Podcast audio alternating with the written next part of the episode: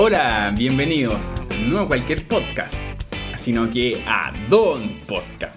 Me presento, soy Don Juanelo, fanático acérrimo de One Piece. Les vamos a comentar un poquito acerca de esta idea. Básicamente somos un grupo de amigos que nos juntamos hace 10 años. Hola. Nos, nos conocimos en un foro. Oli. Nos conocimos por un foro en internet y se nos ocurrió la idea de hacer este podcast. Ya, Eh, cada uno de nosotros se va a presentar Saludos gente, yo soy Don Cartoné y eh, básicamente me puedo considerar una pseudo enciclopedia ambulante. Hola, hola, me presento, soy Don Alpaca, eh, me considero parte del fandom, ustedes se preguntarán de cuál, el fandom de TV Time. Eh, me gusta la serie, las películas, etcétera, etcétera. Me gusta mucho, mucho, mucho la ficción y espero poder comentar con ustedes y con los chiquillos eh, acerca de, bueno, lo que va saliendo. Hola amigos, soy Doña Maca Maca, ahora soy Doña. A lo mejor algunos de ustedes, si son unos nerds que les gusta escuchar podcasts, me podrán reconocer de otro podcast muy antiguo que lo quiero mucho. Saludos para mis amigos. Y básicamente también eh, hoy, o sea, quiero estar en este lugar solo porque me gusta mucho hablar. Hola, soy Doña Vane, soy cat lover y estoy enamorada de la cerveza. Hola, soy Don Lector y voy a hacer principalmente el aporte de libros en este podcast y eh, de otras lecturas como novelas gráficas, algún cómic por ahí, mangas, principalmente que no, no sean lecturas mainstream y voy a hacer reseñas de todo eso. Hola, hola, soy Don Omi y yo particularmente me dedico a, a leer novelas gráficas últimamente y eh, soy un acérrimo fan de los juegos de mesa, así que mis aportes probablemente van a ir por ese lado. Como ya se dieron cuenta, hay temas variados. Nos estamos enfocando en el manga, la serie, las películas, juegos, cultura pop en general. En el podcast de hoy encontrarás recomendaciones varias. En tres minutos te venderemos series, libros, mangas, películas, etc. Y luego la discutiremos. Top 3 sobre un tema y este, en este capítulo, series para planchar. Y manga semanal. ¡Comencemos!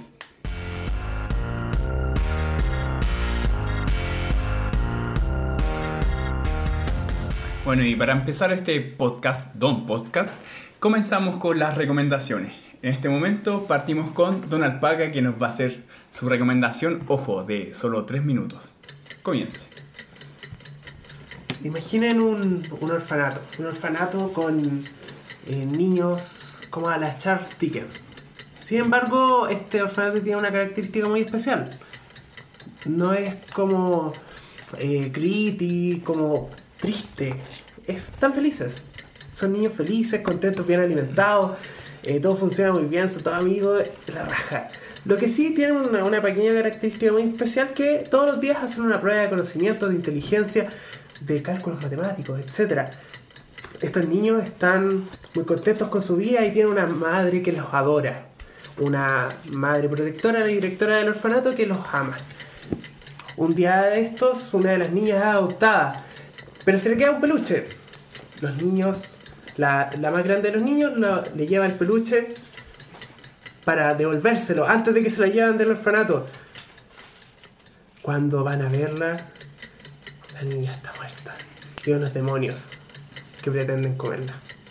Esto es Yakusoku no Neverland, eh, The Promised Neverland, eh, del autor Kayu Chirai, eh, escritor, y de Posca Demisu, la dibujante, ambos novatos en el mundo de los mangas, es un cómic de la Shonen Jump, que es muy especial porque es algo así como si Death Note es Sherlock Holmes, esta serie es Poirot. Es el Prison Break de los mangas. Es una serie sobre un heist, es una serie sobre escapar de un lugar que no está determinado para nosotros y eso lo vamos a hacer a través de la inteligencia. De eso se trata esta serie. Es cierto que no tiene. que tiene hartos lógicos, pero es dentro del universo. Es un universo de fantasía, pero también es un universo con reglas internas propias que son lógicas, que son seguibles, que son anunciadas para el lector en cada ocasión. Neverland es el Shingeki no Kyojin bien hecho.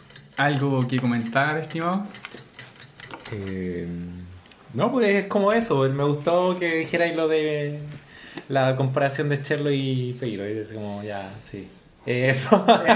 sí, sí, suena muy bien. Y lo de Chingeki no Kyojin bien hecho. Porque yo me aburrí con Chingeki no Kyojin porque tenía como muchos ar- argumentos inválidos y era como, no, esto no, no está funcionando. Y el caso de Leonard es todo perfecto. Así como, no. Y ojo, que se aproxima un nuevo anime de Neverland, que se estrena en enero del próximo año.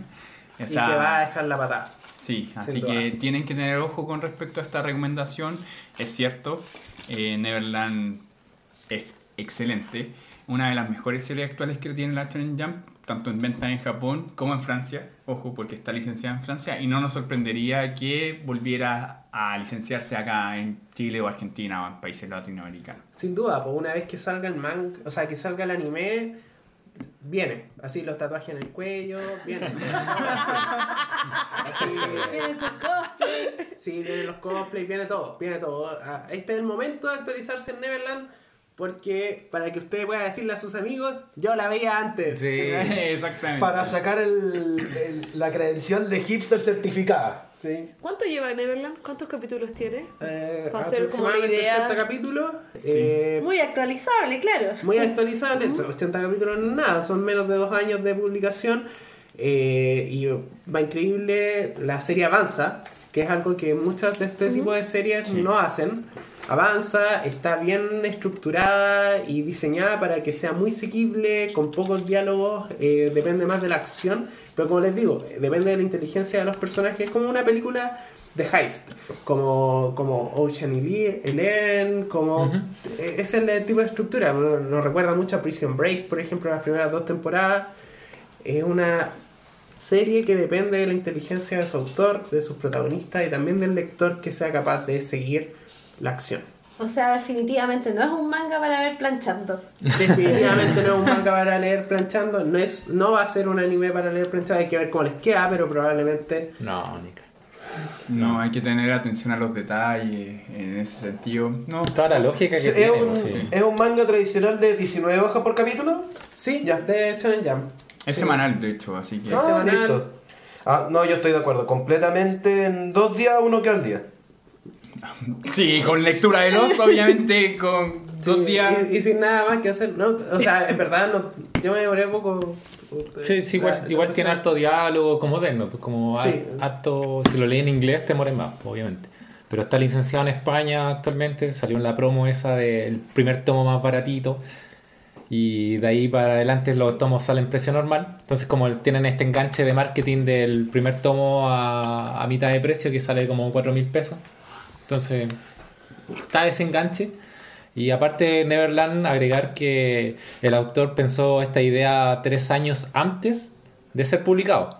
Como que tuvo que adaptar mucho su manga para que saliera la Shonen Jump porque era tan dark, tan antihéroes de lo que muestra la Jump normalmente que, que nos muestra One Piece, Naruto, etcétera, porque es de una sobrevivencia, etcétera. Entonces lo adaptó a tal punto que se puede publicar en la Jam y es seguible con esta idea de amistad, el esfuerzo y el otro lema que no... Superación, lo Sí, exacto. Sí, el, el autor ha comentado eso. Claro, es una serie que tiene letos de la Shonen Jump, pero no tiene el tono de la Shonen Jump en general y por eso tiene- tuvo que ser muy bien adaptada. De hecho, el editor de la serie una persona que ha sido como muy influyente en cómo se ha ido estructurando porque la idea original era muy oscura, muy dark. Más y- Seinen. Sí, más Seinen que Shonen, pero eh, para la gente que no sabe esto, eh, Shonen eh, vendría a ser como el, el manga para adolescentes, con lenguaje para adolescentes y con temáticas para adolescentes, y el Seinen vendría a ser como el manga para adultos, con lenguaje para adultos y con temáticas para adultos. Y obviamente tuvo que haber una reestructuración porque el tema es bien oscuro y la forma en que lo ha abordado a través de estos protagonistas que son niños, eh, y que tienen una forma de ver el mundo desde ese descubrimiento infantil es muy interesante y es una de las cosas que lo hace más atractivo también. Tiene un argumento atractivo. Sí, y el argumento más atractivo. eh, de hecho, todo así, el diseño de los demonios, el, bueno, el diseño de, lo- de los espacios físicos, la forma en que El dibujo ha ido mejorando con el tiempo, es bien interesante. Y las ilustraciones a colores, Sí, son muy buenas. Un manjar. maravillosas. Esa mina es muy talentosa y la queremos ver. Muchas gracias por su recomendación, Don Alpaca. Y ahora, con ustedes, Don Lector, recomendándonos una novela, Estupor y Temblores. Adelante, Don Lector. Eh, lo- el libro que yo voy a recomendar es, se llama Estupor y Temblores de Amelie Nothomb. Este libro llegó a mí gracias a un club de literatura japonés en el que estoy inscrito. Este es el segundo ciclo al que asisto, segundo año consecutivo. Y este ciclo lo iniciamos con este libro que es de una autora que no es japonesa, lo cual llama mucho la atención porque es un club de literatura japonés. Eh, la gracia de esto es que eh, Amelie Nothomb se crió durante un tiempo en Japón, gracias a que el papá era un diplomático y viaja mucho por el mundo, y se enamoró tanto de Japón que volvió ahí al país y escribió este libro autobiográfico en el cual nos narra su año de trabajo en una empresa japonesa una vez adulta. Entonces, eh, el libro eh, se centra principalmente en una visión occidental del mundo laboral japonés. Cómo está distribuido esta jerarquía que tienen los japoneses, donde el primer día laboral de Amelie Nothomb no podía ver al presidente porque no se le estaba permitido. Era como, este bajo rango no, no puede ver a algo tan divino como un emperador japonés. Entonces, eh, Amelie nos narra todo este año en el cual tuvo que adaptarse a esta, a esta empresa que casi es como un reality show que nos presenta como un occidental. Vamos a meterlo a una empresa japonesa y a ver cómo sobrevive durante un año. Eso es. Y es muy interesante el libro porque eh, todos, todo su planteamiento es de un punto de vista occidental, lo cual nos acerca a entender cómo funciona una empresa japonesa. Eh, Amelie Nothomb durante el libro lo, lo narra eh, de una forma que se entiende que está muy enamorada del lenguaje japonés y la cultura. Entonces le llama la atención, por ejemplo, que su supervisora, que es una mujer, eh, Mori Fubuki, se- que significa tormenta de nieve, es una mujer que está ahí y estuvo eh, escalando niveles de, jerarquía siendo mujer. Y los japoneses son muy machistas, sabemos que eh, los hombres son los que trabajan, los que sustentan a la familia. Y además que la mujer es la representante de una forma de crianza a los hijos. Entonces él, ella, perdón, Amelie Nothomb, admira mucho a, eh, a, lo- a, lo a esta japonesa, a Mori Fubuki. Entonces, también nos presenta otros nombres como eh, esta diferenciación entre mujer y hombre, que habla de Mori Fubuki, tormenta de nieve, y un hombre japonés que siempre va a estar eh, atormentado de una forma de, de que el nacimiento, hombre, eh, va a llamarse... Tiempo. Tiempo. Queremos destacar Sabía que le alcanzaba. porque si no les quedó claro que son solo tres minutos para recomendar. Pensamos que estábamos siendo figurativos. No, literales, señores. Sí, literalmente son tres minutos para recomendar un libro, una serie, una película, un juego, lo que tú quieras. Pero tres minutos. Y obviamente es muy complicado recomendar un libro en tres minutos, sobre todo un libro como con la profundidad artística como Estupor y Temblores. Pero Sí. para destacar, así como en tres ideas, ¿qué es lo que más te llamó la atención de este libro? eh, la visión occidental de una empresa japonesa, eh, que Amelie Nothomb hablase de una forma que estaba comparando, o sea, los japoneses cuando narran un libro lo hacen con una belleza que hacen unas comparaciones, analogías que te representan en sus sentimientos. Entonces Amelie Nothomb del modo occidental intenta simular esto o acercarse a esto. Por ejemplo, habían frases que hubo una supervisora que se acercó a ella de una forma con tanta furia que te, re- te decía que vino con en su mirada con Nagasaki y Hiroshima en cada ojo. ¿Cachai? Y es como, wow, muy acercado a lo que te están representando en Japón. Y la tercera idea sería las comparaciones de nombre y estas ideas que tenía de llamar la atención de su idioma, pues como eh, había un, eh, un niño, o sea, un trabajador, un compañero de trabajo que llamaba a su hijo Sutomeru, que significa trabajo, ¿cachai? Entonces como que el hombre va a tener desde chico su idealización de que tiene que estar siempre trabajando. Entonces a ella le fascinaba como la idea de, hey, trabajo, ven a trabajar, ¿cachai? Como eh, esa como, Como idea así como, wow, ya. los japoneses hacen esto, ¿cachai? Como eso. Esas son las tres ideas. Ah, ya. Cuando el lector me manda el libro por, por Telegram, eh, Gracias, Telegram. sí, eh, no me, Nuestro auspiciador no no me puse a leer nada acerca de la biografía de la autora. Eh, en consecuencia no sabía quién era ni lo leí al comienzo del libro. Y yo decía, loco, esta es una muy buena traducción porque como que te hacen como parte de la estructura entender lo que están hablando en japonés. Que es algo que muchas veces se agradece, sobre todo cuando estás leyendo como una obra que no es en uno de tus idiomas principales, hacerte entender por qué es significativo a nivel de lenguaje el libro. Después me enteré de que efectivamente el libro es así incluso en inglés y tiene esa particularidad de que básicamente te va traduciendo los conceptos japoneses a un nivel más occidentalizado. Loco, cuando estaba leyendo este libro eh, solo podía pensar en esto. Si le gustó a Gretsuko, Oh. si les gusta Gretsuko, si la encuentran buena, lean esta wea. esta es como la Gretsuko, pero como la pa' adultos. O, Oye. O- o ni eso, es. Loco, si les gusta el tema, les va a gustar este, este libro. Es muy interesante la visión desde Occidente de la cultura japonesa. eh, por alguien que de hecho vivió ahí, que tuvo una experiencia con el ambiente laboral, como con la forma en que estos locos exigen el, el respeto y el cuidado. Es muy interesante el rollo de... en- hay una, una escena en que ella les lleva un café a los...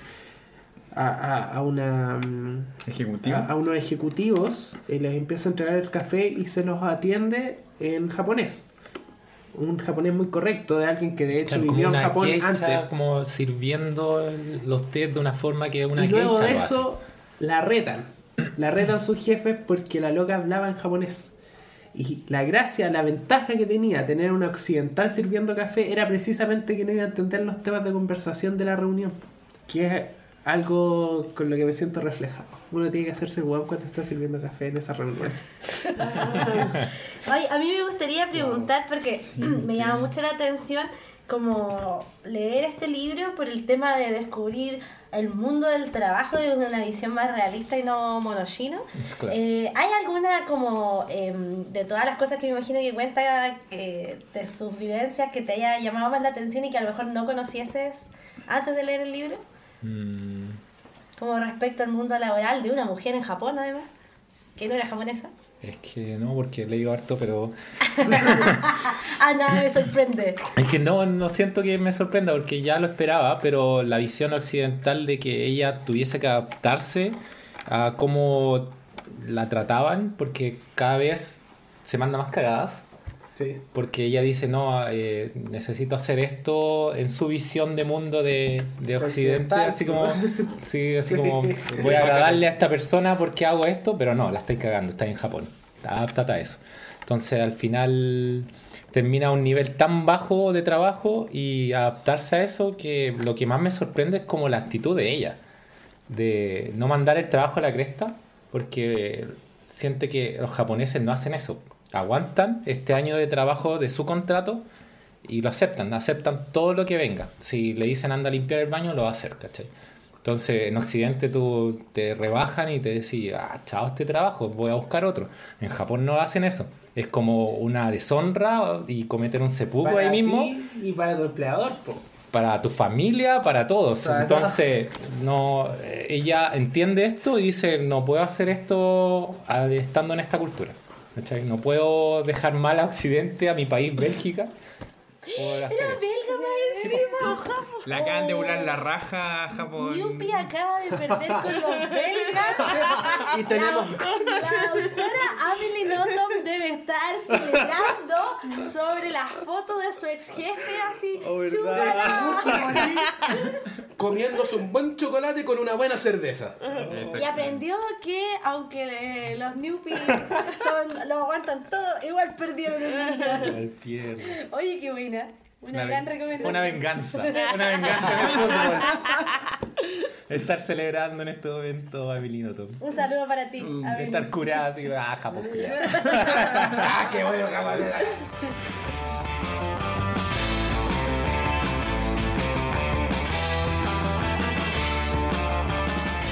Eh, vamos a comenzar con el top 3.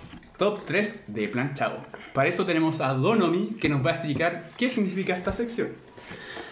Bueno, eh, como todos podrán suponer, el planchado eh, hace relación a una actividad fome, latera, que una uno no quiere hacer y tienes que complementar con algo. Y ese algo puede ser, en este caso, una serie. Lo cual no quiere decir que sea una serie mala.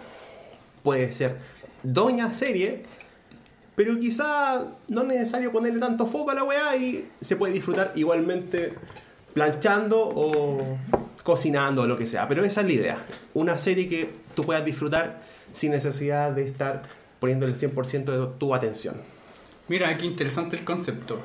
Dentro de tu 3D planchado, ¿qué nos recomendaría Donomi? Ya, mi número 3 va a ser bastante polémico. Sé que va a generar odio, odio en todas partes, pero lo tengo que decir. Mi número 3 es Breaking Bad.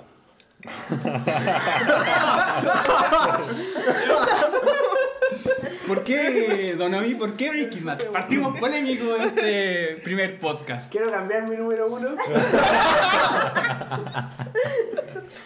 Porque Breaking Bad es una serie lenta, pero lenta a cagarse, con escenas así estiradas como chicle. No es mala, ni cagando. La cuarta y quinta temporada, un manjar con tu madre. Pero las primeras tres, puta, podría hasta ir al baño, weón, volver, y no ha pasado nada, y siguen desayunando, weón. Así que para mí, una serie buena, no me malinterpreten, pero que podría haber perfectamente planchando. Y esas 50 horas que perdí viendo la weá, podría haberlas planchado. Alguien que. Estoy terrible de acuerdo con esta opinión. Terrible de acuerdo, weón. Yo no, no. Tremenda cinematografía, pero loco. No. Podéis verla haciendo otras cosas. Doña Vanessa. No, para mí no. Breaking Bad tienen que estar ahí totalmente. com- A mí al menos me cautivó y está con todos los sentidos puestos en la serie. Es ¿No la una de mis series favoritas, así que no. Incluido no el estoy, de, capítulo- no estoy de acuerdo con. Incluido el capítulo de la mosca. Ey, También. No. Eh, cuidado el capítulo de la mosca porque. Planchando así. Sobre no, todo el de la mosca. Weón, está ahí. Para mí no, como que en verdad siento que el desarrollo de Walter White requería todos esos capítulos de que ustedes consideran mierda lentos para mostrar como la personalidad del personaje. Pero cómo nadie fue su- eso. Sí, sí, Pero por eso para mí no es. Nah, o sea, es que nadie discute que eh, son necesarios y que hay que verlo y tal, y que es buena. Pues sí, es buena. Es muy buena. Pero podía estar haciendo otra cosa. Mientras la vi. Para, para mí no. La escena así con el osito hecho mierda en la piscina. Ándate a la cresta. Dos camisas, weón. Dos camisas pasaron. Puta, no puedo estar de acuerdo, pero ya. Número Ya, dos. Lo respeto. O algún. Ya, No, mándalo. no, siempre. Tu número tres. 3. Doctor Perdón, House. dos, Manuel. ¿Qué? Don Lector. Doctor House. ¿Por qué, estimado Don Lector? De su argumento. Eh, porque prácticamente podéis estar escuchando mientras estáis planchando o haciendo otra cosa, o bien la te muestran, es una, es una serie que más que explicativa, eh, utiliza harto la imagen. Como que te ponen los efectos especiales de por qué tiene esa enfermedad, el virus pasando por todas sus venas, qué sé yo, etc. Entonces, perfectamente podéis estar haciendo otra cosa. Eso. ¿Algún comentario? Yo agregaría todas las series de médicos. Discrepo. Corta. Discrepo. Scraps. No. No, no, no. Scraps, No, la primera temporada a lo no, mejor te lo compro, pero después viene demasiado humor que se relaciona, demasiado humor visual no, y demasiado humor diciendo auditivo. excepto como- Scraps. Ah, te entendí, Ah, la- te entendí lo contrario. Ya. Don Cartoné, nos quedó claro que Scraps no es tu no top es tu 3. serie de planchado. Exactamente. Pero ¿cuál es tu número 3? Cualquiera de las CSI. ¿Por qué? Oh. ¿Por qué, Don Cartone? Adelante, exponga sus puntos de vista. Porque cualquiera de las CSI, ya sea Vegas, New York, ya sea Miami o Casas especiales. CSI, de la franquicia CSI en particular, ¿cuál es el tema que tienen? Misma estructura, un asesinato, cualquier cosa, ocurren efectos visuales y después la serie se encarga de explicar sola lo, por qué- los efectos visuales en qué consistían. Tienen hartas, hartas tomas donde están la gente haciendo cosas que no hay diálogo, no se hacen cosas. Entonces ahí, ah, ya están investigando. Gesto técnico de planchado. Ah, ya. Entonces se deja ver sola la serie. Corre. Tú no tenéis que estar procesando, pensando en lo que va a pasar, no tenéis que estar tratando tú de descubrir el misterio como otras series como de, de No. detectives, digamos. Eh, opino lo mismo porque eh, mi papá ve CSI, ve todas las variantes de CSI. Y una vez que bajo le digo, ah, te apuesto que fue esta persona. Era obvio, Willy, weón, porque tiene el mismo concepto de mierda siempre, ¿cachai? O fue el camarero, Sacre Blue, no sé, o alguna cuestión así, ¿cachai? Pero comparto tu opinión, es cierto, es terriblemente predecible y de verdad no entiendo cómo puede tener tanta mierda, weón. New York, Las Vegas, Chilito, Perú, lo que sea, La ¿cachai? gente consume esa weá. No, está más que claro, pero... Planchando solamente. Obvio. Exclusivamente enchante. Doña Vanessa, ¿cuál podría ser tu top 3 dentro del planchado? Orange is the New Black. Nos pusimos polémicos. La gente que le gusta Orange is the New Black. Por favor.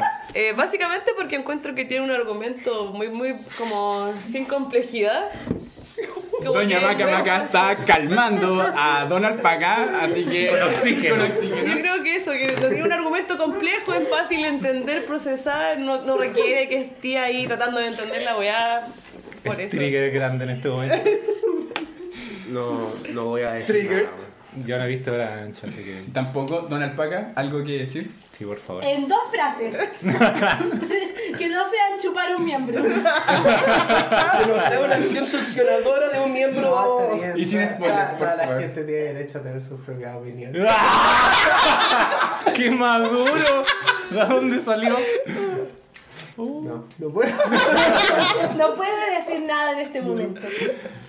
Doña Maca Maca, su top 3. Ya, mi, mi top 3 de planchado no es una serie polémica. De hecho, la descubrí gracias a que tenía una amiga que no planchaba, pero se iba a fumar y a cagar mientras estaba viendo esta serie.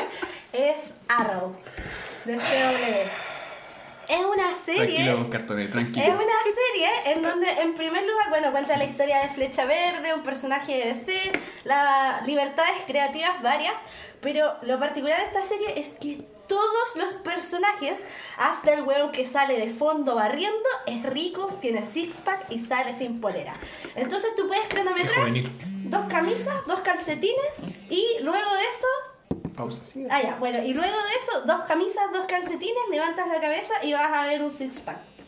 Luego, dos camisas más, dos calcetines más, otro six-pack. Y no te perdiste absolutamente nada ok. del desarrollo y trama de la serie. Así que. Eso Es sería... como Twilight, ¿no? Don juvenil. adelante, desquítese. Eso te lo compro en la, en la primera temporada, te lo compro todo el día. Te lo compro todo el día. Pero después, la serie va dejando eso de lado porque va cambiando el target, el- la audiencia objetivo. Y ya vais perdiendo la, la gracia de que podías estar haciendo infinitas cosas. Mira, yo vi el primer capítulo, el capítulo del medio y el capítulo del final de todas las temporadas de emisión Sí. y entendí todo. Que- quiero aclarar que Doña Maca Maca veía así como la quinta temporada, no la primera. Ah, Y esa, esa es su opinión sobre Y esa es mi temporada. opinión de todas las temporadas. Oigan, estamos polémicos el día de hoy día. Sigan Sí, esta sí. serie. Yo, El trigger está yo estoy de acuerdo con ese top 3. Me Pero es gusta. que quizás eso funcione con todos los cómics, pues. Que al final van a dar vuelta en todo lo mismo, ¿no? Como No. que No, se no, está en lo no. Don lector, póngase serio. Póngase El día que hagan Logan Key, no va a pasar eso, weón. Ya, ya, güey. Es que Sí, es pero una de adaptación superhéroes, muy- es, remitamos una, en es una eso. adaptación muy libre en una cadena donde todos los personajes son ricos. Y- Ah, a propósito de eso, Por favor. mi top 3, el, el número 3, es todas las series de Marvel Netflix. Ya. Ya. Hay, hay algunas que no recomendaría, como Iron Fist y Luke Cage. No, no hay caso que me guste esa. Me Ya, encanta la música, la onda es bacán, pero es pésima. Así que no la recomiendo. Pero las otras, así como Jessica Jones, Daredevil, segunda temporada. La primera temporada hay que verla concentrada. La otra, hay que planchar mientras la ves. Eh, The Defenders igual, así como que podéis planchar y es bacán y es entretenido. Si no estáis muy atentos. Si te ponía a analizar, es mala, son bien malas. Pero, pero eh, son entretenidas y es bacán no estar planchando haciendo otras cosas. Yo voceo mientras veo esas series. Y, y ha, sido una, ha sido una súper buena experiencia, en verdad. Jessica Jones, eh, por ejemplo, la primera también me gusta mucho, así como que siempre la ando recomendando. Pero también la vi planchando y fue la decisión correcta, porque he visto algunos capítulos sin estar haciendo otras cosas y en verdad me aburro y me empiezo. Ya, esto es polémico porque hay mucha gente que le encantan estas series de Netflix de Marvel. ¿Ya? Y tienen su fanaticada que la defender a muerte. ¿ya? Absolutamente. Entonces, acá está más que claro. ¿No? ¿Algo que No, decir? yo iba a complementar que a eso agréguele Agents of Shield. Eh, sí, ¿Qué? sí, sí, sí, sí, Agents. Eh, que Agents tiene una estructura más parecida, no igual, pero más parecida a Arrow que a estas Sí. otras series. Porque es más de 24 capítulos, eh, eh, Es, sale es, semana es pensado para cable en vez de Netflix, así que... que Netflix. Pero definitivamente comparto absolutamente tu opinión respecto a Agents of Shield respecto al planchado. Que es, podéis planchar y verla y es entretenida. Muy buena serie para verla, pero planchando. Hacerla. Muchas gracias por su opinión, don Alpaca. Iniciamos polémico, pero ahora nos acercamos cada vez más al top número uno, ¿ya? ¿Quién quiere compartir su número dos? Eh, el mío es Friends. ¡Oh! ¡Chan, chan, chan! Comedia, ligerito. No, no creo que genere polémica en realidad. Es como. La he visto tantas veces además. Muy de Warner acuerdo. Lo que- muy de acuerdo. Ahí, eh, lo que pasa es que en el caso de Friends se da porque uno ya la ha visto tanto que ya sabe cuál capítulo obviar y cuál capítulo ver. No he visto Friends. Permiso, yo no la he visto tanto. Y igual considero que se puede disfrutar planchando. Y puedes tomar cualquier capítulo, suelto. Eso, yo creo que esa es la gracia, que yo no, la- yo no he visto temporadas completas, pero sí a veces la pillo en la tele y agarro un capítulo suelto y puedo entenderla y me cago en la risa igual, sin necesidad de estar como siguiéndola o, o totalmente... No, sí, yo no, concentrado. discuto, yo no estoy discutiéndola. Yo, yo era una, para mí una pequeña acotación porque estaba en... Don Cartoné, escuchemos a Don Alpaca. Ya, eh, yo creo que Friends tiene esta característica que ya no pasa mucho, que eh, no depende del humor visual, eh, depende de eh, los diálogos. Entonces, a diferencia de, por ejemplo, How I Met Your Mother, esa es una serie que no podéis ver planchando, porque casi todo es visual y depende mucho de los cortes y el montaje y también como de la producción que hay detrás. En cambio, Friends es diálogo. Tú podéis leer Friends y es entretenida igual. No depende de los actores ni nada de eso. Entonces, es pero perfecta serie planchado. De hecho, también la pensé en la lista, que va así con la en rosa. ¿Alguien otro número dos? Yo voy a mencionar de número 2 el mismo número 3 de Don Cartoné, eh, CSI. Todas sus variantes. Buena. Eh, ¿El primer match del día? el primer match del día. Hay match, un high five. Tenemos un premio para ellos. Eh, sí, CSI eh, y todas sus variantes, incluso la ley del orden, que más aburrida, ahí podéis ir a lavar y luego planchar. Eh, me parece una serie ideal porque además como que físicamente los personajes se parecen mucho, entonces yo nunca, te juro, años viendo CSI, muy porque cuando solo tenía cable y acceso a Netflix, pensé que eran todos amigos y que de repente un capítulo salía Omar, o sea, Homer, en otro capítulo salía la mina protagonista y luego descubrí que todos eran de ciudades distintas. Lo más probable es que exista un crossover dentro No, de ellos y debe ser la cagada.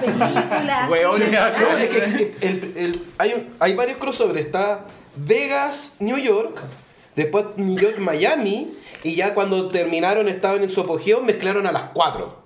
Sí, no, así. El Avengers. Avengers, la Avengers CSI. Crossover grande. El crossover más ambicioso. El crossover más ambicioso, CSI. Que nadie pidió. Así que sí, ese es mi top 2 de planchado. Doña Vane, su top 2. Eh, la casa de papel. eh, y me pasa algo que yo no soy buena para el inglés. Entonces, generalmente me gusta ver las series en el idioma original. Y como esta se- la- mi top 2 y el 1 son en español, porque me permite, como estar solamente con la audición, poder verlo, ¿cachai? Y eh, cuando vi la casa de papel, tenía la necesidad imperiosa de estar haciendo algo con las manos.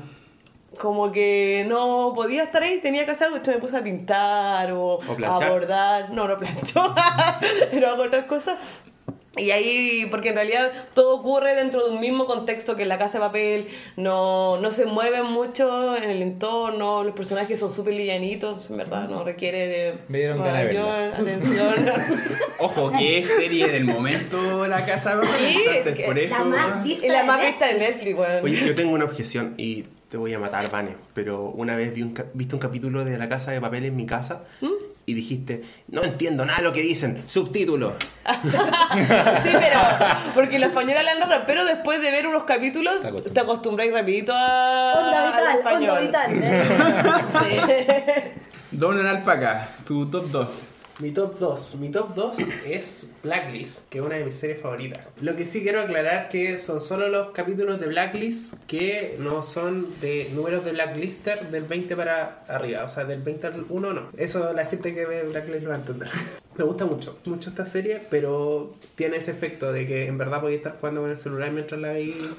Eh, estar barriendo y da lo mismo porque hay como momentos en los que se pone buena. Y ahí te sentáis. Y es como, oh, bacán. Pero el resto del tiempo están hablando pura weá. Y bien pajera. Eh, También es del CW. Y de hecho quería.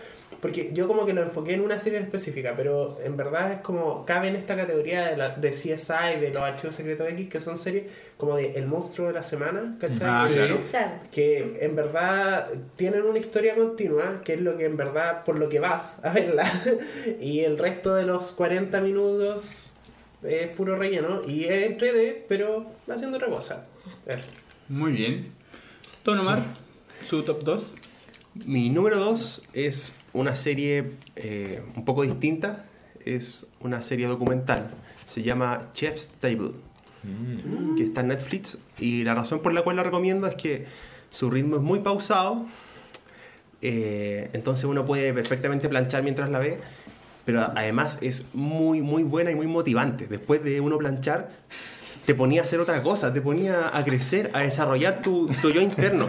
Y ninguna de las series que han mencionado me ha provocado eso. Así que un manjar de documental, uno queda motivado con la vida. Es que. Después de planchar Después de- vas a ir a barrer. Y luego de barrer vas a ir a ordenar tu closet. Claro. Limpiar el baño, que es lo peor. Y después va a leer a que eso. Bueno, eh, hay que aclarar que igual todas las series que hemos nombrado han sido bastante comerciales, independiente de la que nombra Don Omi. ¿Ya? Sí, pues, es como la que idea. como la que sale dentro del, del- Que, la- que la cache. Sí, la persona que lo está escuchando. Don Cartoné, su top 2. Voy a hacer. Si mi- en el 3 puse la CSI, en el 2 voy a ir un poco autor. Todas las series de Chuck Lorre. Llámese. Todas las- The Big Bang Theory, Two and a Half Men, Dharma y Greg, etc. ¿Por qué? Sí. Tienen la idea de personajes establecidos que van avanzando en el tiempo, que no progresan a ninguna parte, porque cada vez que intentan progresar, Hay un- la serie se encarga, que, se encarga de Hay un volverlo a su... del universo. Hay un rol del universo, se encarga de volverla a dejar en el mismo lugar. Los personajes en los primeros dos, en, lo- en los primeros dos minutos del capítulo te explican perfectamente cómo son y no van a cambiar, ese- salvo honrosas excepciones, en cinco o seis temporadas. A menos que se casen, que pase una wea así, pero. No, y ni tremenda. siquiera. Y ni siquiera. Y ni siquiera. Entonces después uno está, escucha la talla y listo. Y, pues, y después hay cosas que pasan que a nadie le importa porque el capítulo se encarga de que sea irrelevante. Oye, Y eso es para toda la serie de Chuck Lorre en particular. Oh, qué mala serie, Estoy weón. muy, muy de acuerdo con eso. De hecho, pensé en incluir eh, Two and a Half Men o eh, Big Bang Theory, pero son tan misóginas las series de mierda que dije, chúperla. No, no, no las quiero ver planchando. Muchas gracias. Andan Muy haciendo bien. macho hoy día, ¿eh? Todo esto. ¿Eh? Andan haciendo macho hoy día, están, pero muy, muy de acuerdo. Yo creo que eso. lo que pasa con las series de este autor en particular es lo mismo que, que comentaba sobre Friends. Dependen del guion. Entonces podéis perfectamente no pescarla. Estoy de acuerdo, sí que son todas muy, muy, muy, muy misóginas. Si no sabe lo que es eso, google. Google. Google diccionario. Aprenda algo en Google. Nos acercamos al top 1. Me gustaría empezar con el top número 1 de Don Alpaca. Por favor, proceda. No, no es nada, nada impactante. De partida acá nadie la ha visto, pero... Ah, bueno. Eh, esta es bueno, mi- una de mis top 5 de series. Y aún así es para planchar. De hecho, solo la he visto mientras ordeno la ropa. Crazy Ex Girlfriend, Ah. también del CW. Eh, loco, me gusta mucho. Es una serie musical comedia de 40 minutos por capítulo que es muy buena. Onda, la recomiendo a ojos cerrados todas las veces. Muy buena, pero es para planchar. es terrible buena y es- eh, tiene esa gracia que cuando empieza el musical, básicamente el cue musical te avisa de que va a empezar el musical, entonces lo voy a mirar mientras estás haciendo otra cosa y dejas de hacer esa cosa. De hecho, habitualmente viendo esa serie, me sentaba y en verdad me demoraba así como lo mismo que te demoráis en doblar, no sé, 20 minutos, me demoraba 3 horas. Te distrae, caleta, pero entrete pa- para distraerse, como para de repente hacer otra cosa con las manos, qué sé yo, lo que estábamos hablando. Eh, y es muy, muy, muy, muy recomendable y yo creo que algún día la voy a recomendar en, en recomendaciones, de hecho, porque es muy buena y tiene un rollo feminista súper bacán, pero es para plancha. Muy bien. Don Omar. Yo quiero seguir y quiero colgarme básicamente de todos los argumentos que dio Jorge. ¿Y por qué después de Jorge? Porque se va a morir y aquí tenemos, perdón, Don Alpaca, tenemos nuestro segundo match, creo. Orange is the New Black. Porque Está muriendo en este momento.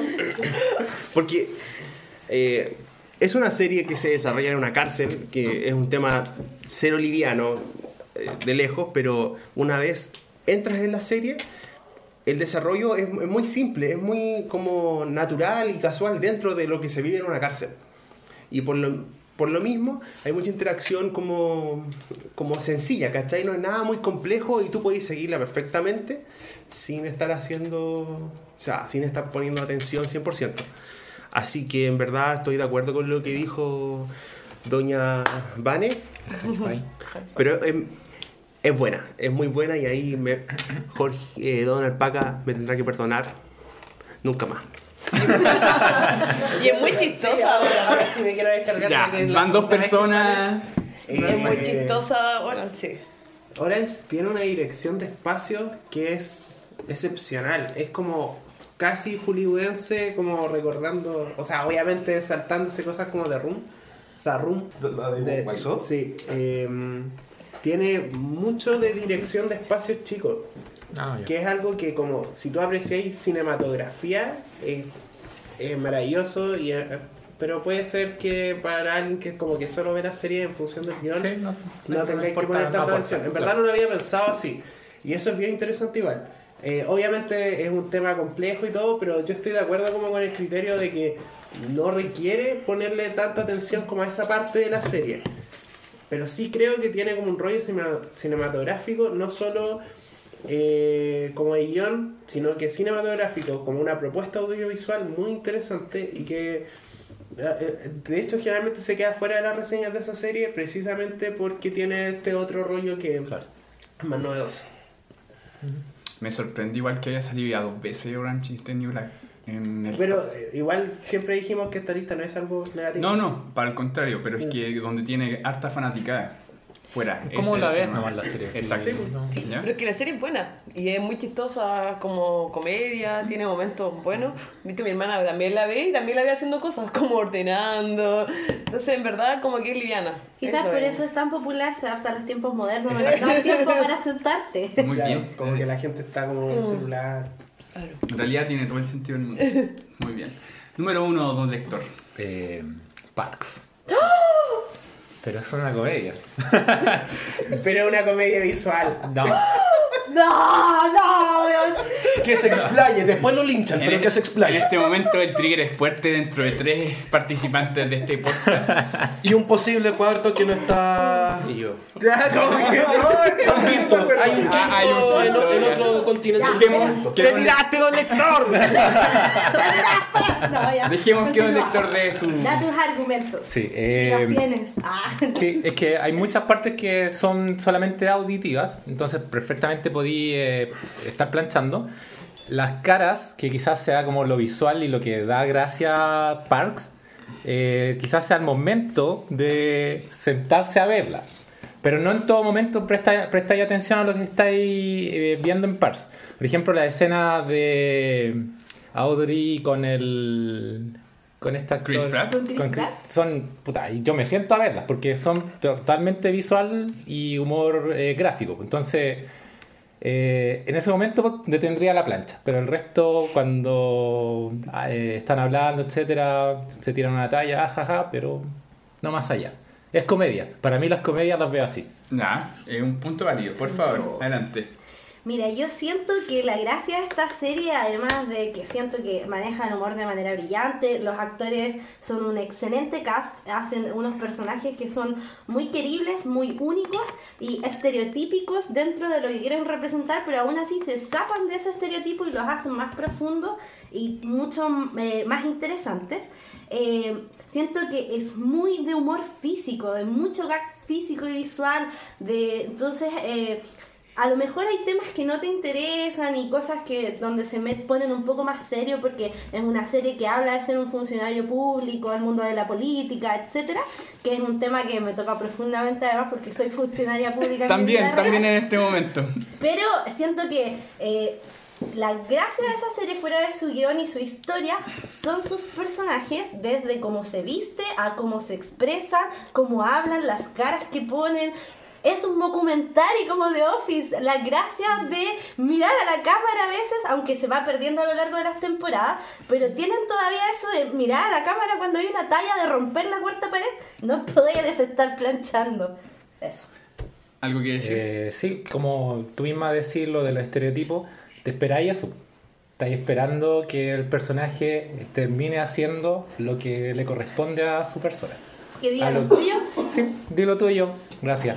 Es ¿Son que a mí me pasa que eh, el problema es que uno tiene lo que decía antes sobre el cue auditivo, de saber que ahora viene como lo visual que tenía Crazy Girlfriend. A mí me pasa con Parks que ese momento en que depende de la pantalla, de lo visual, tú no lo sabes a priori, ¿cachai? No hay forma que tú lo sepas. Por ejemplo, eh, cuando Tom se cambia de casa y dice DJ Rumba y aparece DJ Rumba y es, bueno, dos segundos. Y si te perdiste esa talla, te perdiste el capítulo. Entonces, no hay forma de saberlo si estáis planchando. Sí. Eh, eh, como que eso me, me complica. Y eh, en verdad son varias tallas. Yo estoy de acuerdo que en general es una buena idea eh, ponerle atención a la pantalla si está Lauri Plaza. Sí. Porque está Lauri Plaza, obviamente. Claramente. Pero también porque son gags más visuales que, por ejemplo, los de Leslie. Pero, eh, me- como en principio y sobre todo porque siempre los personajes están mezclados, de repente te podéis perder joyitas. Que visuales. además las vuelven a retomar mucho tiempo después y cansan. Entonces siento que te pierdes muchos momentos. Y es cortita. 20 Donomi. minutos planchando. ¿Algo que decir? Bueno, mis comentarios van muy en línea con lo que dicen ustedes, que al igual que The Office es demasiado visual y lo que decía la maca del enfoque rápido, de repente como que se pierde el foco así en un segundo y en un segundo desarrollas la media talla y quizás ese segundo te lo podéis perder. Pero ya ahora como intenté ponerme en tu posición, así como ya no de fan así a cagar. Empatizar. Vaya en la segunda temporada, Frank Julio. ¿Ah? No, Ya. pues, la de ellos. Ah, ya, ya, ok. Ah, Porque no, yo no soy fan a cagar Ah, de ya, Parks. ya. Yo, Office. yo la he visto tres veces. En The verdad Office. la puedo ver planchando. Puta, sí, sí. No todo el tiempo son esas tallas mágicas y maravillosas. no, es cierto. Será el 5% del capítulo, pero tenéis ¿Qué? que ver ese 5%. Los dos segundos que hablaba. Sí, pues juntas esos dos segundos, dos segundos, Sí. 5% del capítulo. Así que eso no me parece tan, tan loco. Te apaño, Sigo planchando. pero me caís mal. Ahora. Doña Maca Maca. Bueno, yo que te iba a hacer un high five porque hicimos un match nuevamente. Ahora no. No, mentira. Eh, mi serie número uno de planchado, básicamente, además por todo lo que tú mencionaste, es porque la última vez que planché en mi vida, que fue cuando tenía 18 años, Una experiencia traumática. quiero aclarar que ahora tengo 29, imagínense la cantidad de años, ¿Qué planchabais? planchaba la ropa de toda mi familia. Ah, puede ser trauma. bueno, ya. Sí, era lo único que hacía, pero aún así era un trauma, lo recuerdo como si fuese ayer, estaba viendo Friends. Eh, Friends es mi serie de planchado básicamente porque yo no hacía nada de las labores del hogar en mi casa, vivíamos cuatro personas, entonces mi madre me pagaba para planchar. Aún así, cuando me pagaba para planchar, me pagaba Luca, weón. Mil pesos son como La micro. 1,5 dólares, para que me hagan entender, o menos. Eh, bueno, me pagaba para planchar, aún así era una tortura, tenía que planchar la ropa de cuatro personas, así que siempre veía Friends. Desde los 10 años que me tocó planchar por Luca, nunca me reajustaron al IPC, siempre me pagaron Luca hasta los 18 años. Y Friends me ayudó a aprender inglés. Básicamente, solo veo Friends, solo escucho Friends, lo, con cariño. Toda mi familia aprendió haciendo aseo, mira, escuchando Friends inglés. Eh, y es una serie que además en Chile la han repetido en todos los canales del cable posible una y otra vez en desorden de temporada. Eh, no necesitas ponerle atención, tiene como bien decía mucho humor relacionado al guion. Y básicamente los personajes como que nunca evolucionaron demasiado, era todo demasiado obvio, todavía no entiendo cómo vivían si nunca trabajaron. Eh, y lo más interesante de Friends era googlear qué pasaba con Brad Pitt y Jennifer Aniston. Entonces, eh, en esa época, Eran pareja. porque eran pareja y terminaron, entonces como que en verdad todos decían así, oye, ojalá Jennifer Aniston se hubiese embarazado de Brad Pitt y no de Ross. Así que me gusta, quiero aclarar que Te tengo... metiste en el fandom de fandom, fandom Friends. Carnet se fue a quiero la chucha. Quiero también aclarar que dentro de mis placeres culpables me gusta mucho el Gossip Girl de Hollywood. Así que sé. Ya, se- se nota. que- no me que quedó se duda. comió y se casó con todo el mundo, por lo tanto, solo veía Friends para aprender inglés y, Y después decía. y intenté Voy a ver a Jennifer Aniston. ¿Está sufriendo o no? Sigue haciendo bien el control. Y sigo planchando. 18 años, última vez que planché. Gracias, tecnología, por hacer ropa que no se arruga. Ese es mi top one. Qué Igual bonito. hagamos match. Ya, ya. Don Lecter. High five. High five. Qué bonitos recuerdos, doña Maca Maca. Qué buenos recuerdos. Gracias por compartir tu pasado. Eh, don Cartoné, doña Vanessa. Quiero aclarar antes de decir mi top 5, o sea, mi top 1, es una serie que yo no hubiese visto, así como por voluntad propia, acostarme a ver la serie. Pero eh, a mi tía le gusta mucho y ella no ve muchas series. Entonces es como un espacio para poder compartir con ella. Y por eso la estoy viendo. Y me ha agradado, es entretenida. Eh, cumple la función que es mostrar la vida de esta persona famosa. ¡Di el nombre! Eh, y es la serie de Luis Miguel.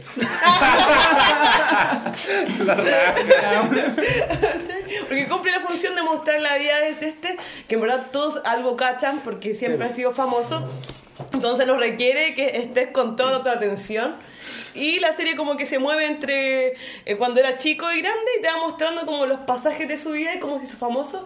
Y a mí por lo menos, que mm, he tenido como una imagen de un weón egocéntrico para el pico, ahora como que he- lo he humanizado más al ver esta serie. La voy a ver al concierto. pero podría, podría estar haciendo cualquier weón mientras veo la serie. Que- chateando por mientras, ¿no? Mientras chateo, pinto. Es buena serie, he escuchado buenos comentarios. Sí, yo no No, no, no es mala serie, de hecho está muy bien hecha en cuanto como a, los- a los pasajes que hace, están como todos bien vinculados No, y sí. te va mostrando como la vida real de él, en verdad está bien hecha, no, no es como mierda. Y sale Luis Mi, así Eh, sale El verdadero, no, así. no sale Luis Miguel actual, pero eh, como cuando muestran a Luis Miguel cuando chico, eh, sí muestran videos de reales. Hacen esa como imagen del actor chico con videos que pasaron en la vida Oh, real. ¿cachai? Y de hecho el, actor que hace de Luis Miguel chico es igual. Igual a Luis Miguel chico. El grande, el actor grande no, pero el chico es igual. ¿Será porque Miguel. es flaco? Es que Ah. El actor, oh. ah, el actor adulto será porque es delgado. Puede ser. Pero en verdad a mí me ha gustado la serie, se entretenía. No sé si hubiese, la hubiese visto así como ya, yo quiero verla. Pero ha sido una experiencia grata. Sí. Muy bien. Para finalizar esta sección, toca el comentario de Don Cartoné. Adelante. Mi top one es el que más se aleja de todas las series. Porque de hecho ni siquiera podría ser catalogada como serie. ¿Cuál es? History Channel, el precio de la historia. Ya. Sí, Dale, dale, dale, válido. weón, dale. ¿Por qué Espérate, no falleció. Sí, oh, un tema sensible. Oh. por Pero la la, la serie va a seguir. Es buena esa huevo. Es que, ¿cuál es el tema? Los capítulos son de 25 30 minutos, tienen 3 o 4 situaciones, la situación se presenta por sí sola, entonces vengo a vender esto, 5 segundos de ver qué se está vendiendo, cuenta la historia, uno la escucha y después puede seguir, y después, ah, ya, co- pasan cosas en el local que a nadie le importan. No lo sé, Rick. Me Parece parece falso. Por ejemplo, cada personaje, eh, cada persona que está ahí hace un personaje y todos los capítulos son iguales, entonces visualmente uno dice, ah, ya están mostrando algo, oh, qué lindo es, oh, ¿por qué es tan caro? Ah, me explican, listo, y sigo adelante mi camino. Muy bien. Es básicamente una serie de History Channel. No, pero hay series de History Channel que le mete más, que le mete más ñeque, como por ejemplo, Aliens. Aliens, no, pero lo mismo. Básicamente es una serie de History Channel y es lo que esperáis de ver el precio y la historia. En general, cable de documentales Exacto. y, y de reality y todas esas cosas son más o menos parecidas a esas series de tatuaje. Pero las de tatuaje por último tienen un componente visual muy No, sí, grande. sí, sí. Es pero que el mismo- Quiero, quiero que noten el gesto técnico que hizo mirándome esas series de tatuajes de las que soy big fan. Me imagino. Las series que van con o sin Dave Navarro. Todas. Oye, sería bacán cerrar esto con una mención rápida, sí, pero en dos segundos, de qué series ustedes dejaron así fuera, así, pero por la P, así, por, por nada. Ah, como el bonus track. Así como el, el top 4 o 5. ¿Ya? Así como tú, tú, tú, tú, así rápido para que no nos detengamos a pelear. Don lector, Casi mi número uno fue Gravity Falls. eh, Doña Macamaca, Pokémon, excepto el capítulo de Battlefield. Don Alpaca, Friends. Don Cartone, House y Friends. Los dejé fuera. Don Omi. Los Simpson.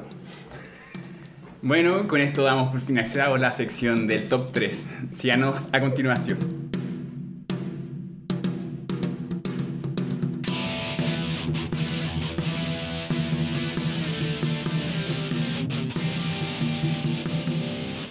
Muchas gracias por acompañarnos el día de hoy. Ahora viene el manga semanal.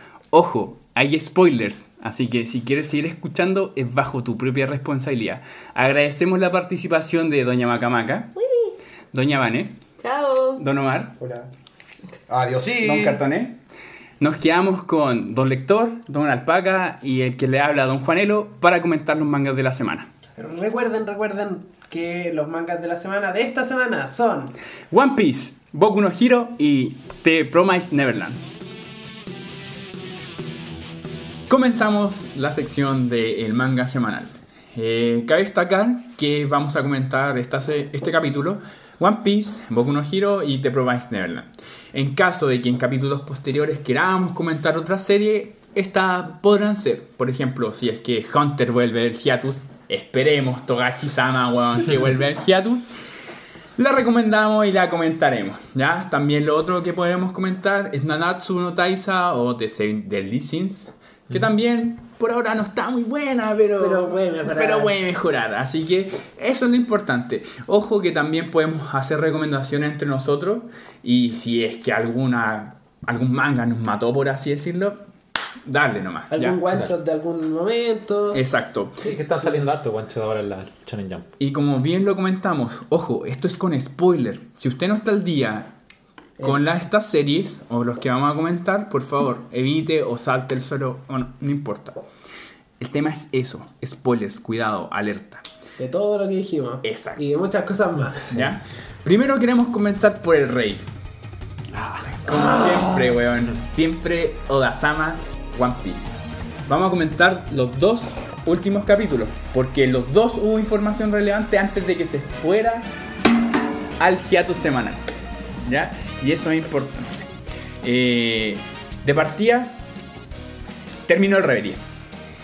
O Levelí. O sea, no. No, no. No, pues no terminó No. No, no, terminó el Levelí. Pero. Mientras tanto. Eh, sí, Exacto. Meanwhile, Mientras tanto, ya. Relleno de marco con la gente. Y, no. ¿Qué estaban haciéndole muy igual en no. Guano? Y Guano. Bueno, las- la saga culiada que Oda viene diciendo de hace años, weón, que iba a hacer su interpretación de Japón. Al fin estamos, weón. Al fin estamos en Guano. Ya, importante. Levely. personaje nuevo, Inusama. Y Musama, weón, que al final no, no sé si qué es can creerle. Algunos le dicen I'm Sama, o sea, IM Sama, y otros le dicen Imusama. En Manga Stream le dicen Imusama, yo les creo a ellos, son como los más secos. Eh, básicamente por una cosa de romantización que están haciendo ahí, pero al final es como el término de Luffy, que se escribe Ruffy, pero se pronuncia Luffy. Entonces, eh, no sé si va a terminar pronunciándose como Imsama.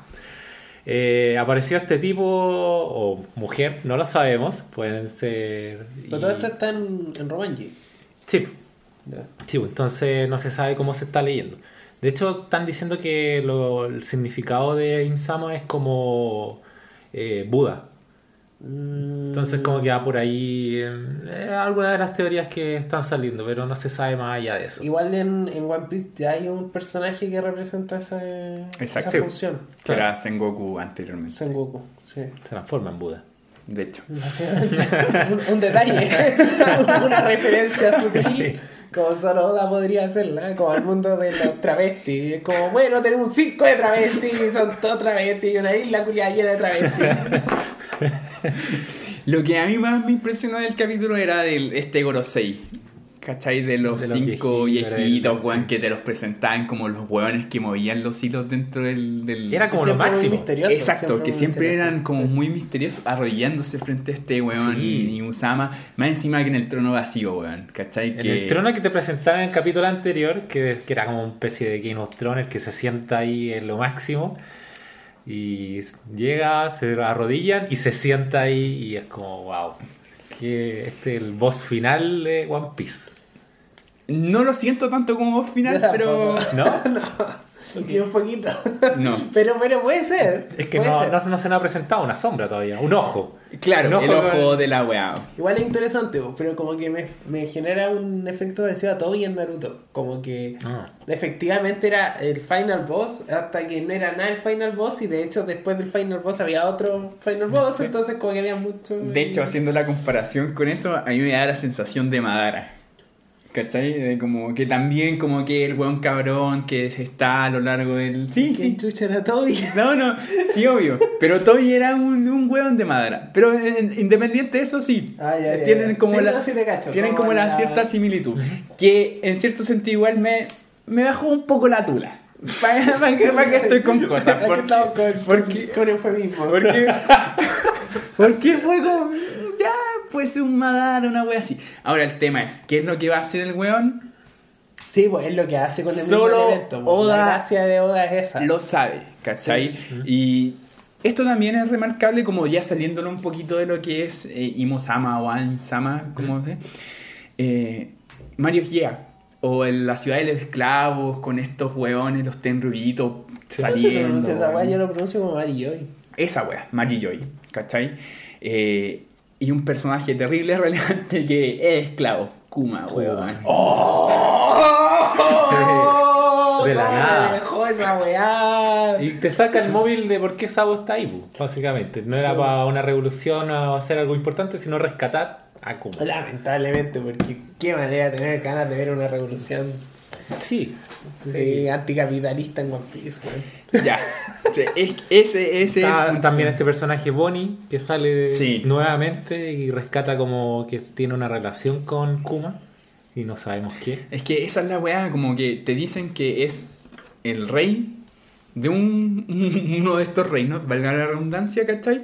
Eh, que está, apoya a los revolucionarios, ¿cachai? O sea, com- cambió completamente el paradigma de lo que te presentan con respecto a eso. Absolutamente. Entonces, más encima que es Kuma, ¿qué, qué es Kuma ahora? ¿Cachai? Antes era un Chichibukai, cuando te lo presentaron después del Nuevo Mundo era un arma, no me refiero a los pacifistas, sino que el weón protegió el barco de los Claro. ¿cachai? Y ahora es un esclavo, entonces, si te ponía a pensar que Chucha es Kuma, weón, ¿qué, qué- qué va a pasar, cachai? E- esa es la wea. Y no, weón, el, y ahora, como bien lo decía, comenzó el reverie, pero pausa. Es que, ¿qué Pausa, más te puede mostrar de ahí? ¿Qué más te puede mostrar así como ya? Se reunieron los 20 reyes, van a hablar temas políticos, a nadie le importa.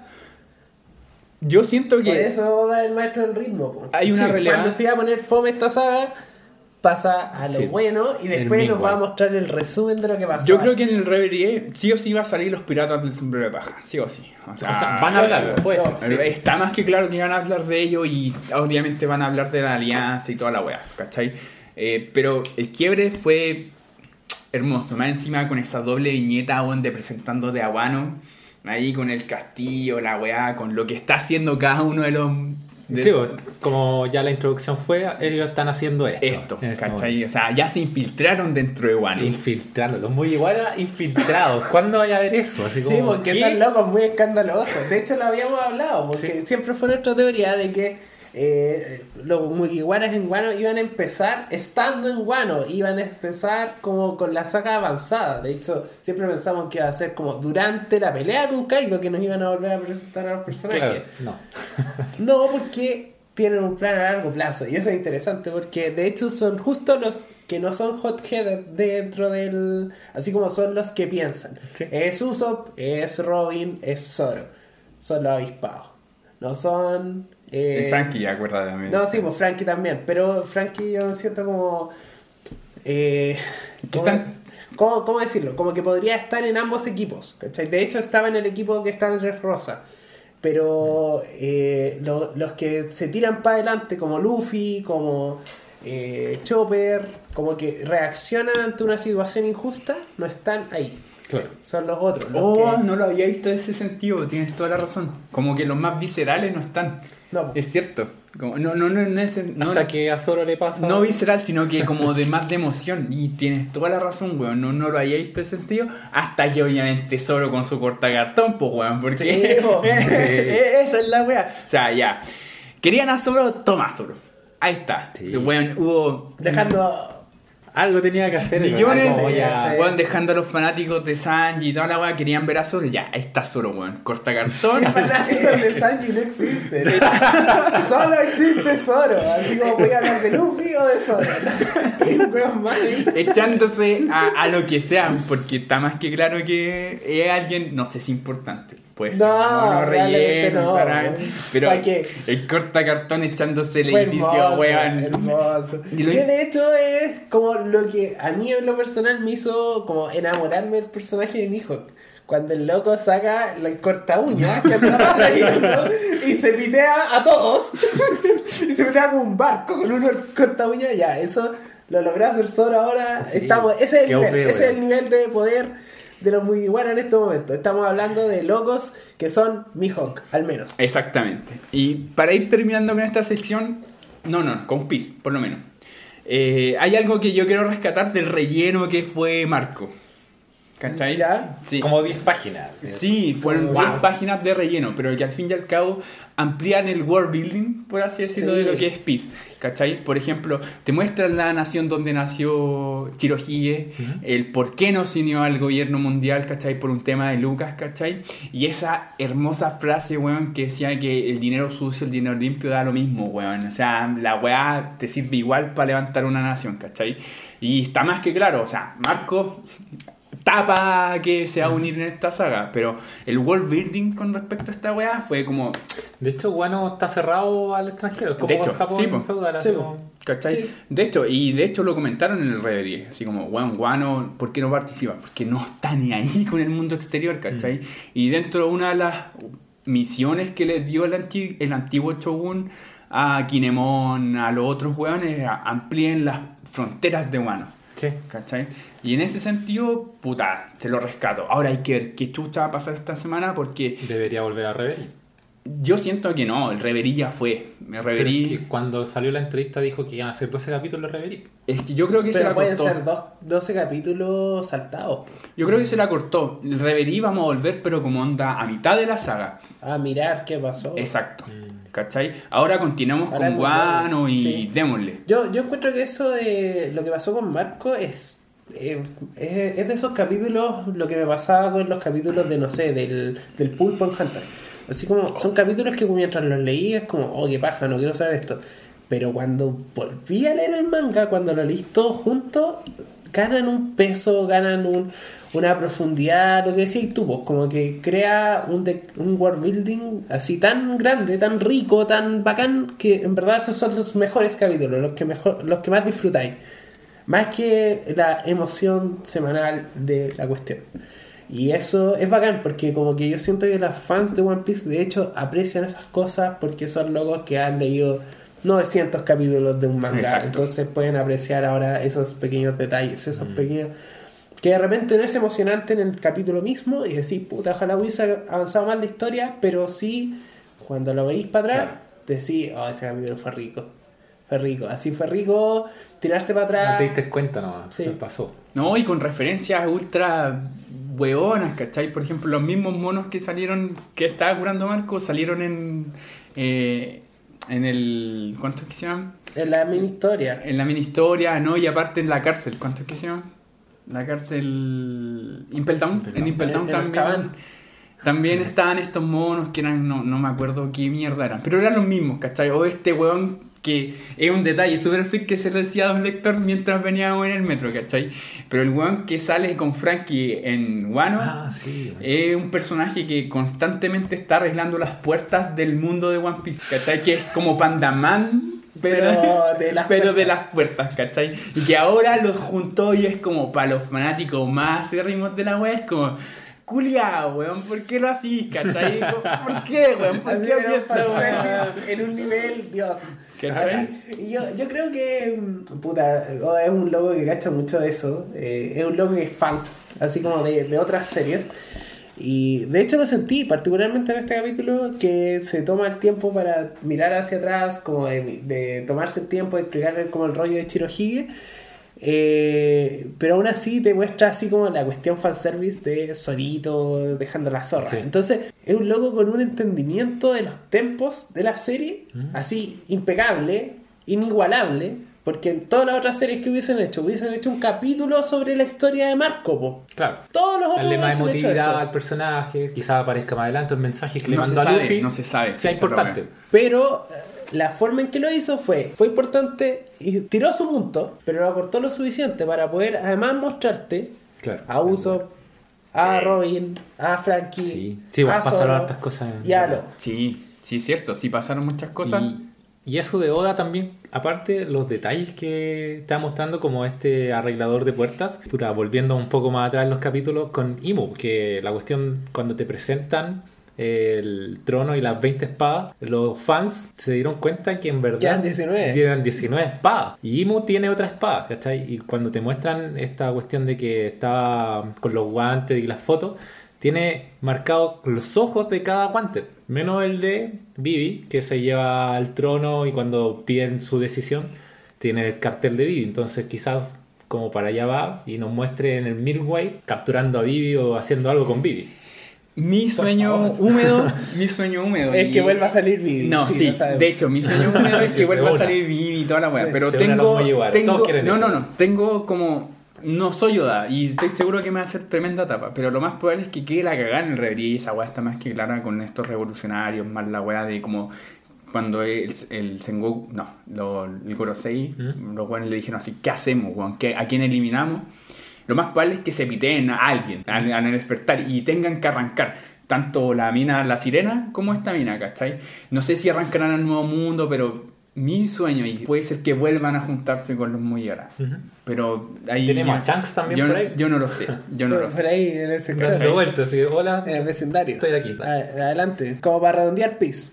Peace, obra maestra, siempre, weón, independiente que avance o no avance, Peace siempre va a estar bueno. Una joyita. Pero las cosas que sí avanzan. Pero, exactamente.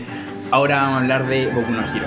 Qué capitulazo, weón. Qué, ¡Qué ambos capitulazo, capitulazos, weón. Tengo que admitir que, claro, All Might era el weón número uno. Maestro. Arriba, maestro, toda la weá. bajarlo. Pero en The Bower, weón. Aplauso. Premio al esfuerzo. Apre- exacto. El esfuerzo y la superación. El Rock Lee que todos queríamos. Exacto, esa es la wea. Porque Concha tu madre. Nada que decir de los últimos dos capítulos de Boku no Hero, weón. No, la cagó, la cagó. El, el tema de cómo te hace la presentación de, de este ranking, por así Sí, decirlo. pues del personaje ese con alas, ¿cómo se llama? Hawkman. Yo le puse Sí, Hawkman, Hawkman, weón. sí. No, era como- era como Hawks, de Sí, hecho. algo sí. relacionado a las plumas. Y de la nada ya aparece este villano hiper reciclable, ya da lo mismo. Acá él no es el protagonista. No, no.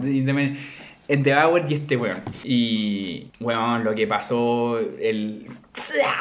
El tajo en el ojo. El tajo en el ojo. Que de hecho todos como que lo vieron muerto. Sí. Esa fue como la impresión general, así como, no, se murió Endeavor.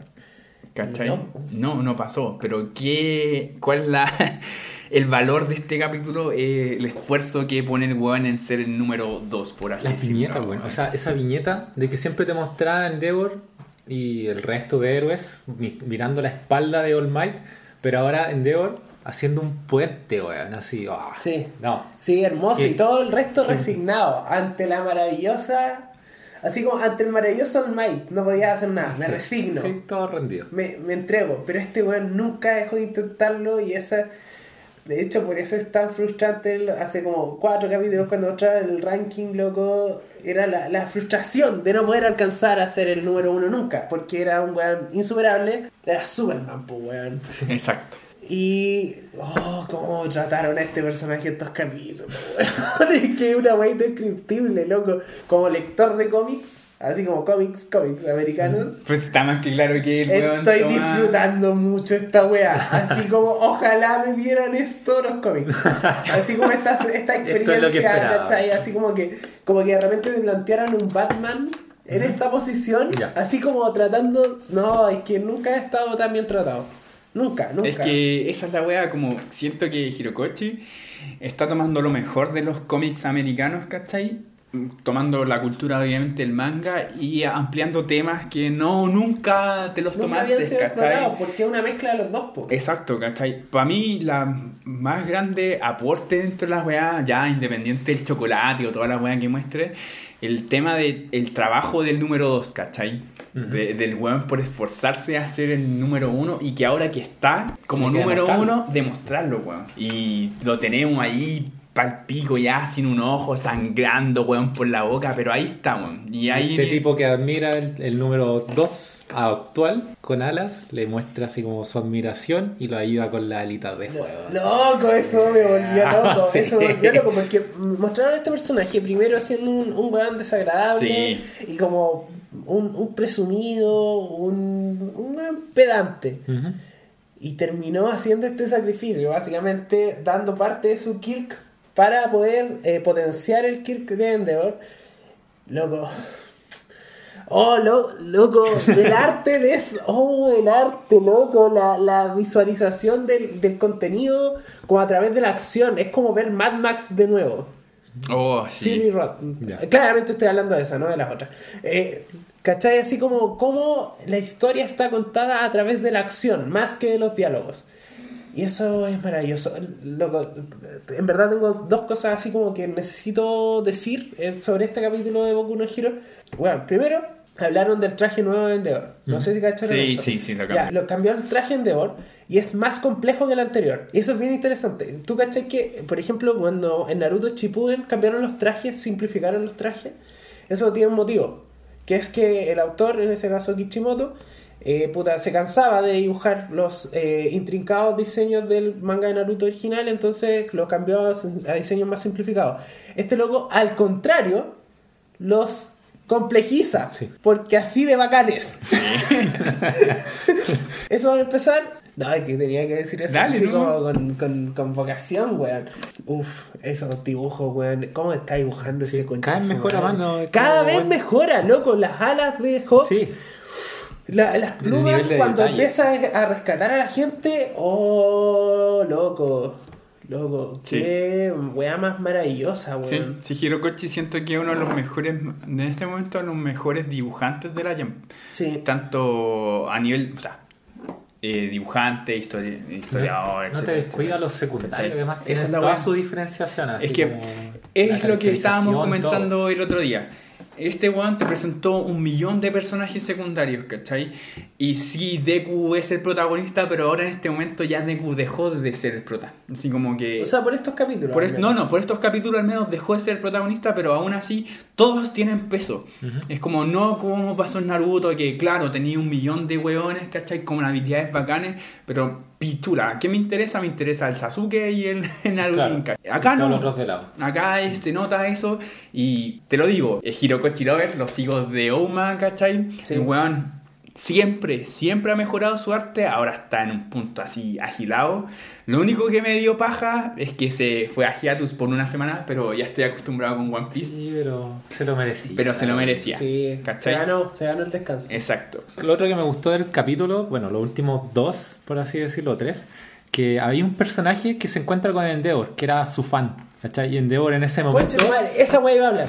Ya me acordé. Dale, dale, dale. que ese personaje le dice, oh, así como es fanático de Endeavor, y Endeavor como que le muestra así como otra expresión diferente a la normal que siempre tiene Endeavor. Dice, ah, este no es Endeavor, que esto no, no, no existe, así como un fan acérrimo de, del personaje. Y en el último capítulo aparece de nuevo. Y tú te das cuenta de eso, ¿cachai? Como que su personaje es tan secundario, puede ser cualquier persona, así como da lo mismo, pero está tan bien dibujado o tan bien caracterizado que te das cuenta que es el mismo. Que el mismo. Sí. Y que toda la gente está corriendo porque no confía en Endeavor. Dice, ah, el símbolo de paz se perdió, este weón perdió, no fue mala cresta. Pero este weón Sí, grita, sí. dice, weón, confiemos en él, es el nuevo símbolo de la paz. Démosle su oportunidad, así, weón. Él nos está salvando. ¿Cachai? Y te das cuenta que es el mismo y, ah, no. Eso iba a hablar. Loco, eh, la otra cuestión es que, que es algo que en verdad me llevo fijando hace un rato con, con Boku y en este capítulo lo sentí más que nunca. El paralelo que el logo logra hacer con el anime, con la transmisión semanal del anime, de ese toque. Así como cada capítulo que va avanzando el manga al mismo tiempo refleja el arco que te está mostrando en, la, en el anime, que una de las gracias que nunca lo va a alcanzar. Entonces como que tiene una separación más o menos importante de capítulos. El capítulo que salió en esa semana, el capítulo que vimos en, el manga ahora, es el capítulo en que All Might le dice a Boku, o sea a Deku, loco, Tú sí. ahora esto, tú eres el que sigue. Sí. Y, y se da ese mismo efecto de la gente mirando en la pantalla, Ah, entiendo. como esta pelea eh, desesperanzada, y loco, démosle. Sí, pero apoyando todo el rato. Claro. Y ahora se reflejó esa misma idea, pero con el caso de Endeavor, que es un superhéroe que funciona de forma muy distinta a All Might. Sí. Entonces es la misma premisa, pero reflejada con un personaje distinto. Pero como cada capítulo que va pasando en el anime te va reflejando lo que va a decir en el manga, sea porque es relevante para la historia general, como un backstory de lo anterior, o sea porque eh, hace un reflejo como de historia. Y en este caso en particular yo sentí muy fuerte ese que como ese plot thread de eh, Endeavor como un reflejo All Might en esta situación particular y cómo ambos generan en el público un efecto distinto. Sí. Oh, Brigio, ya. Sí, comprendí, weón. Y yo encuentro que esa es una weá que el loco diseña así. Como que el loco sabe qué capítulo va a salir y hace un manga en función de eso. Y esa weá la encuentro, pero fascinante, weón. Sí. Buena. No, no, es que es lo que te comentaba. Yo soy Hirokochi Lover.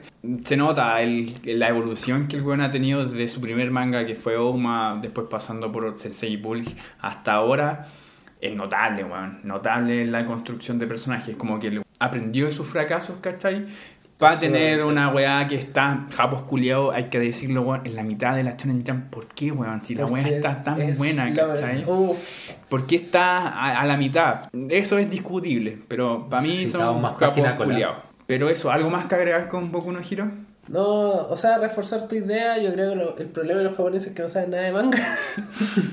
no, no, lo, lo cual tiene sentido, lo cual tiene sentido. Voy, déjame explicar un poco este punto.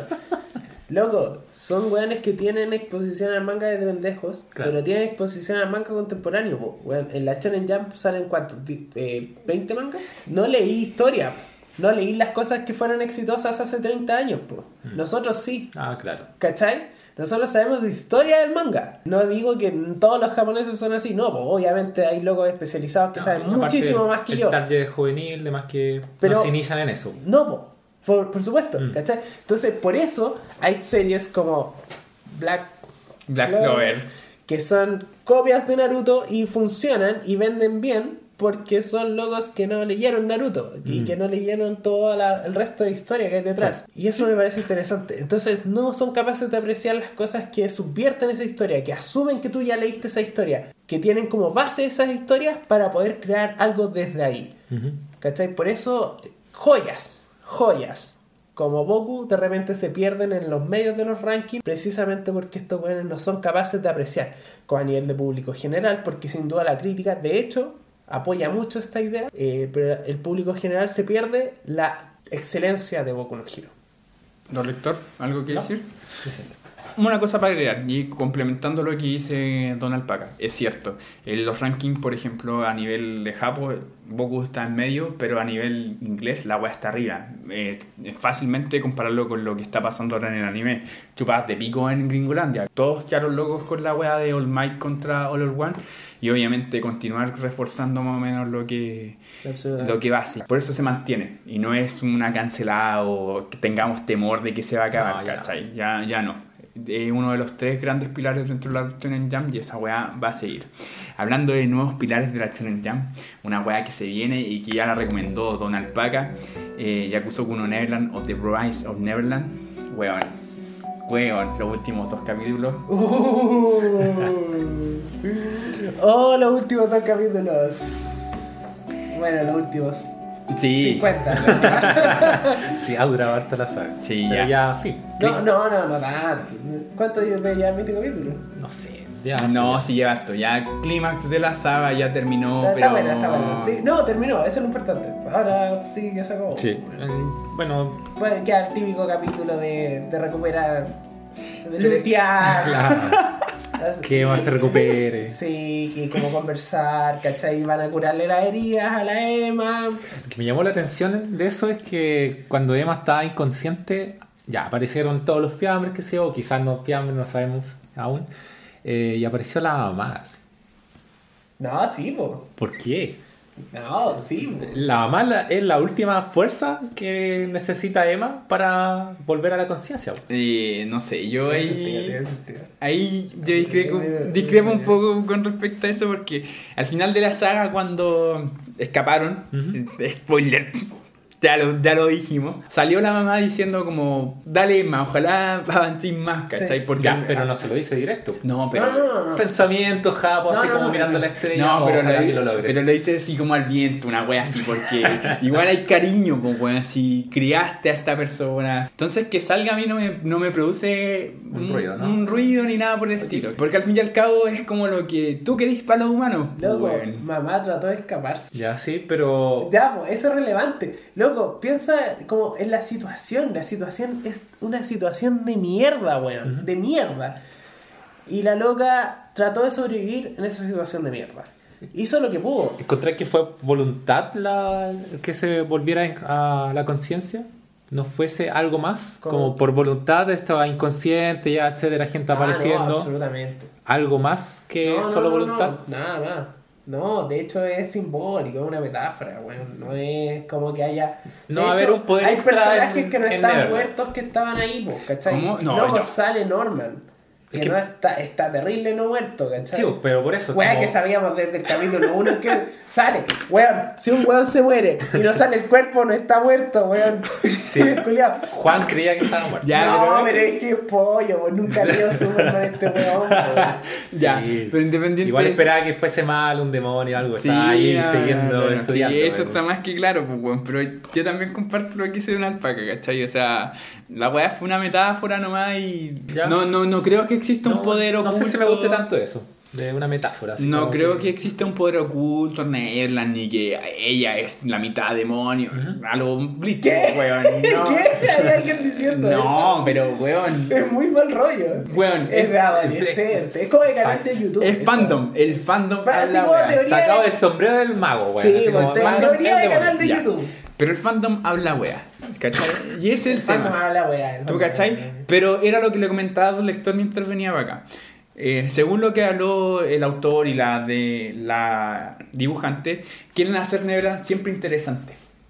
¿Cachai? Entonces, siento que. ¿Con qué nos va a sorprender ahora, pues? Porque ya recuperaron el lugar para donde ellos pueden estar, ¿cachai? Sí. Se viene la junta entre estos dos adultos que se dejaron de lado y vaya a conocer al fin el nombre que no tiene ni un sentido, ¿cachai? Sí, a qué le importa. Por eso, ¿cachai? No tiene ni un Te sentido. voy a llamar Jesús y no me importa. Y ahora viene. ¿Qué viene? ¿Cachai? Siendo Sí. que se echaron Yo creo que el rescate de... de la familia que está. Sí, po. y tiene que pasar un tiempo. Se tienen que pagar un. un- O está este gigante que no me acuerdo el nombre, que siempre Ah, repite el mismo eso- número. eso Entonces quizás es eso les llame la atención a este personaje moreno, no se me olvida el nombre, de los niños. El Sasuke. El Sasuke, sí.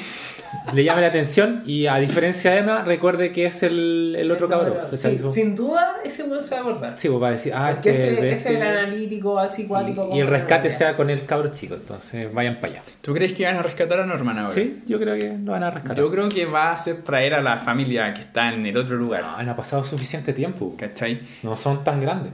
No, no, obvio que no. Pero yo siento que eso va a ser ahora. Yo Pero. creo que tienen que ir para allá, si no tiene sentido que estén en este lugar.